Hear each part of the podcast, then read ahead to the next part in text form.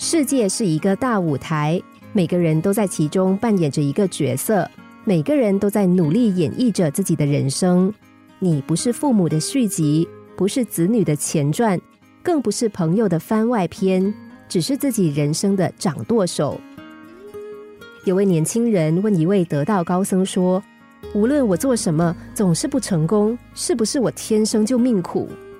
高僧笑笑回答他：“把你的手伸出来，让我帮你看看手相吧。”年轻人把手伸出来，高僧指着他手掌中的三条掌纹说：“这是你的生命线，这是你的事业线，这是你的爱情线，他们全部掌握在你自己的手里。”年轻人恍然大悟。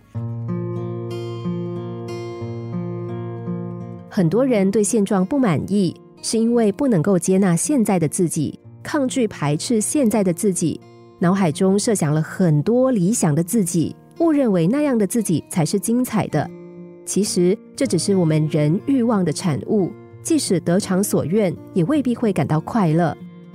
试想一下，那个对样貌不满、想要整容的自己，是真实的自己吗？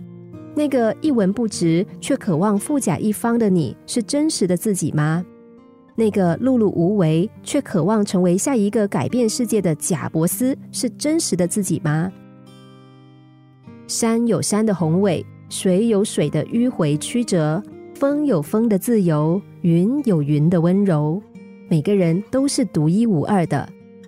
一个人只有拥有自己的观念和原则，对事物有自己的判断，才不会被世俗的框架所束缚，才能够活得洒脱快乐。